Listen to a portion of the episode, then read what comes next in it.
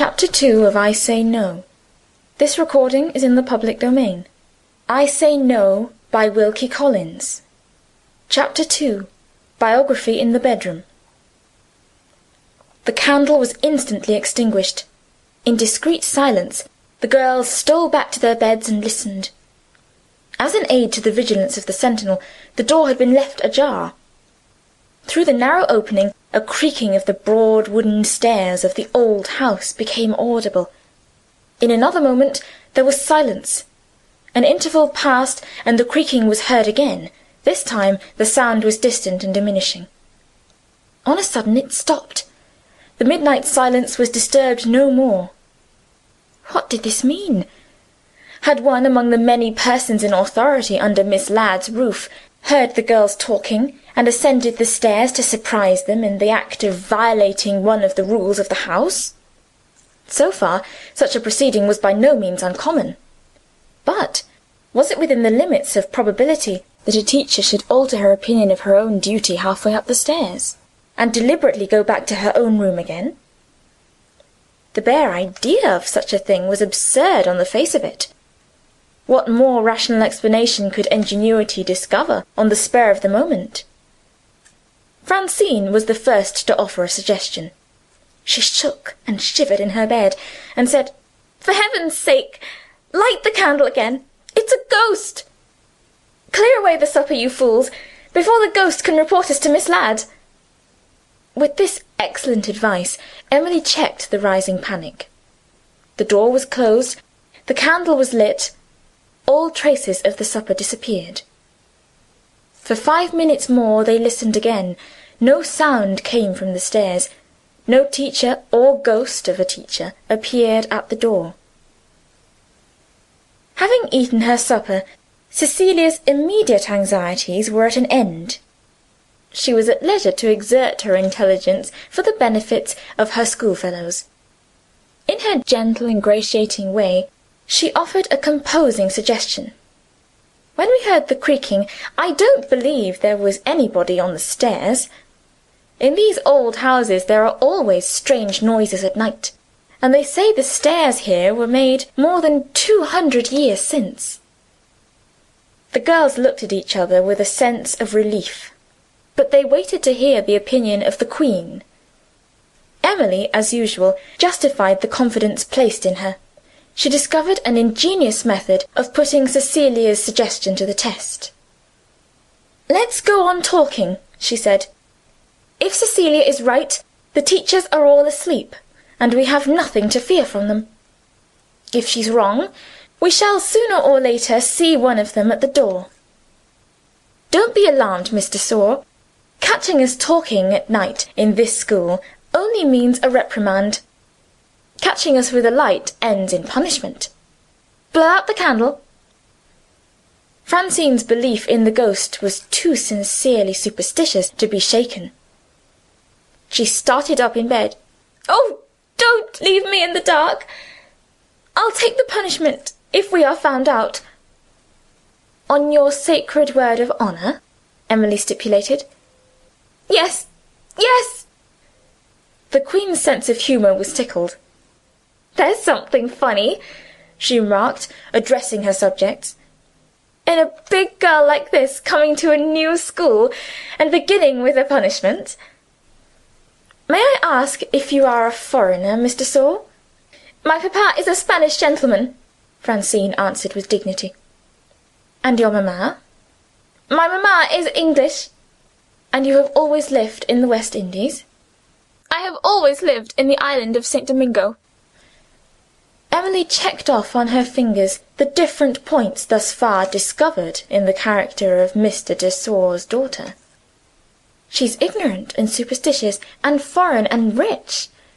My dear, forgive the familiarity. You are an interesting girl, and we must really know more of you. Entertain the bedroom. What have you been about all your life? And what, in the name of wonder, brings you here? Before you begin, I insist on one condition, in the name of all the young ladies in the room. No useful information about the West Indies." Francine disappointed her audience. She was ready enough to make herself an object of interest to her companions, but she was not possessed of the capacity to arrange events in their proper order necessary to the recital of the simplest narrative. Emily was obliged to help her, by means of questions. In one respect, the result justified the trouble taken to obtain it. A sufficient reason was discovered for the extraordinary appearance of a new pupil on the day before the school cleared for the holidays. Mr. de Sor's elder brother had left him an estate in St. Domingo, and a fortune in money as well, on the one easy condition that he continued to reside in the island. The question of expense being now beneath the notice of the family, Francine had been sent to England especially recommended to Miss Ladd as a young lady with grand prospects sorely in need of a fashionable education. The voyage had been so timed by the advice of the schoolmistress as to make the holidays a means of obtaining this object privately. Francine was to be taken to Brighton, where excellent masters could be obtained to assist Miss Ladd. With six weeks before her, she might in some degree make up for lost time; and when the school opened again, she would avoid the mortification of being put down in the lowest class along with the children. The examination of Miss de Sor having produced these results, was pursued no further. Her character now appeared in a new and not very attractive light. She audaciously took to herself the whole credit of telling her story. "I think it's my turn now," she said, "to be interested and amused. May I ask you to begin, Miss Emily? All I know of you at present is that your family name is Brown." Emily held up her hand for silence. Was the mysterious creaking on the stairs making itself heard once more? No. The sound that had caught Emily's quick ear came from the beds on the opposite side of the room, occupied by the three lazy girls. With no new alarm to disturb them, Effie, Annice, and Priscilla had yielded to the composing influences of a good supper and a warm night. They were fast asleep, and the stoutest of the three, softly, as became a young lady, was snoring. The unblemished reputation of the bedroom was dear to Emily in her capacity of queen. She felt herself humiliated in the presence of the new pupil. "If that fat girl ever gets a lover," she said indignantly, "I consider it my duty to warn the poor man before he marries her. Her ridiculous name is Euphemia. I have christened her, far more appropriately, Boiled Veal. No colour in her hair, no colour in her eyes, no colour in her complexion. In short, no flavour in Euphemia. You naturally object to snoring. Pardon me if I turn my back on you. I am going to throw my slipper at her." The soft voice of Cecilia, suspiciously drowsy in tone, interrupted in the interests of mercy. She can't help it, poor thing, and she really isn't loud enough to disturb us." "She won't disturb you, at any rate. Rouse yourself, Cecilia." We are wide awake on this side of the room, and Francine says it's our turn to amuse her." A low murmur, dying away gently in a sigh, was the only answer. Sweet Cecilia had yielded to the somnolent influences of the supper and the night. The soft infection of repose seemed to be in some danger of communicating itself to Francine. Her large mouth opened luxuriously in a long continued yawn. "Good night," said Emily. Miss de Sor became wide awake in an instant. "No," she said positively. "You are quite mistaken if you think I am going to sleep. Please exert yourself, Miss Emily. I am waiting to be interested." Emily appeared to be unwilling to exert herself. She preferred talking of the weather. "Isn't the wind rising?" she said. There could be no doubt of it. The leaves in the garden were beginning to rustle, and the pattering of the rain sounded on the windows. Francine, as her straight chin proclaimed to all students of physiognomy, was an obstinate girl. Determined to carry her point, she tried Emily's own system on Emily herself. She put questions. "Have you been long at this school?" "More than three years." "Have you got any brothers and sisters?" "I am the only child." "Are your father and mother living?" Emily suddenly raised herself in bed. "Wait a minute," she said. "I think I hear it again." "The creaking on the stairs?" "Yes." Either she was mistaken, or the change for the worse in the weather made it not easy to hear slight noises in the house. The wind was still rising. The passage of it through the great trees in the garden began to sound like the fall of waves on a distant beach. It drove the rain a heavy downpour by this time, rattling against the windows. "Almost a storm, isn't it?" Emily said. Francine's last question had not been answered yet. She took the earliest opportunity of repeating it. "Never mind the weather," she said. "Tell me about your father and mother. Are they both alive?" Emily's reply only related to one of her parents. "My mother died before I was old enough to feel my loss. "And your father?" Emily referred to another relative, her father's sister. "Since I have grown up," she proceeded, "my good aunt has been a second mother to me. My story is, in one respect, the reverse of yours. You are unexpectedly rich, and I am unexpectedly poor. My aunt's fortune was to have been my fortune if I outlived her. She has been ruined by the failure of a bank. In her old age she must live on an income of two hundred a year, and I must get my own living when I leave school."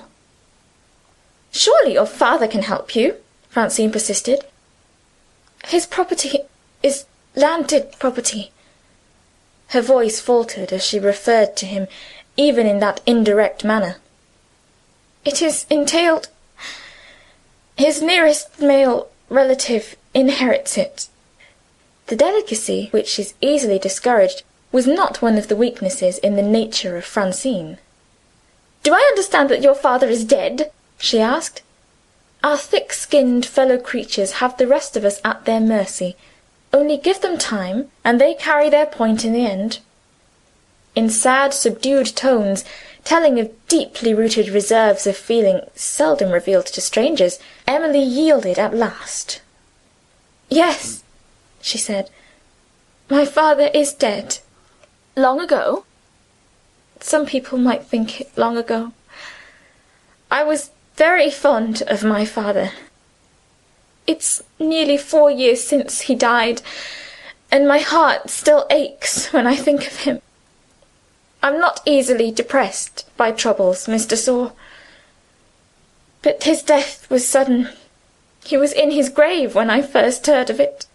And oh, he was so good to me! He was so good to me!" The gay, high spirited little creature who took the lead among them all, who was the life and soul of the school, hid her face in her hands and burst out crying. Startled, and to do her justice, ashamed, Francine attempted to make excuses. Emily's generous nature passed over the cruel persistency that had tortured her. "No, no, I have nothing to forgive. It isn't your fault. Other girls have not mothers and brothers and sisters, and they get reconciled to such a loss as mine. Don't make excuses. "Yes, but I want you to know that I feel for you," Francine insisted, without the slightest approach to sympathy in face, voice, or manner. "When my uncle died, and left us all the money, papa was much shocked. He trusted to time to help him." "Time has been long about it with me, Francine." "I am afraid there is something perverse in my nature. The hope of meeting again in a better world seems so faint and so far away. No more of it now. let us talk of that good creature who is asleep on the other side of you. Did I tell you that I must earn my own bread when I leave school? Well, Cecilia has written home and found an employment for me. Not a situation as governess, something quite out of the common way. You shall hear all about it. In the brief interval that had passed, the weather had begun to change again. The wind was as high as ever, but to judge by the lessening patter on the windows, the rain was passing away. Emily began. She was too grateful to her friend and schoolfellow, and too deeply interested in her story, to notice the air of indifference with which Francine settled herself on her pillow to hear the praises of Cecilia. The most beautiful girl in the school was not an object of interest to a young lady with an obstinate chin and unfortunately placed eyes. Pouring warm from the speaker's heart, the story ran smoothly on, to the monotonous accompaniment of the moaning wind.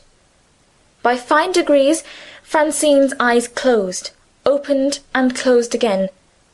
Toward the latter part of the narrative, Emily's memory became, for the moment only, confused between two events.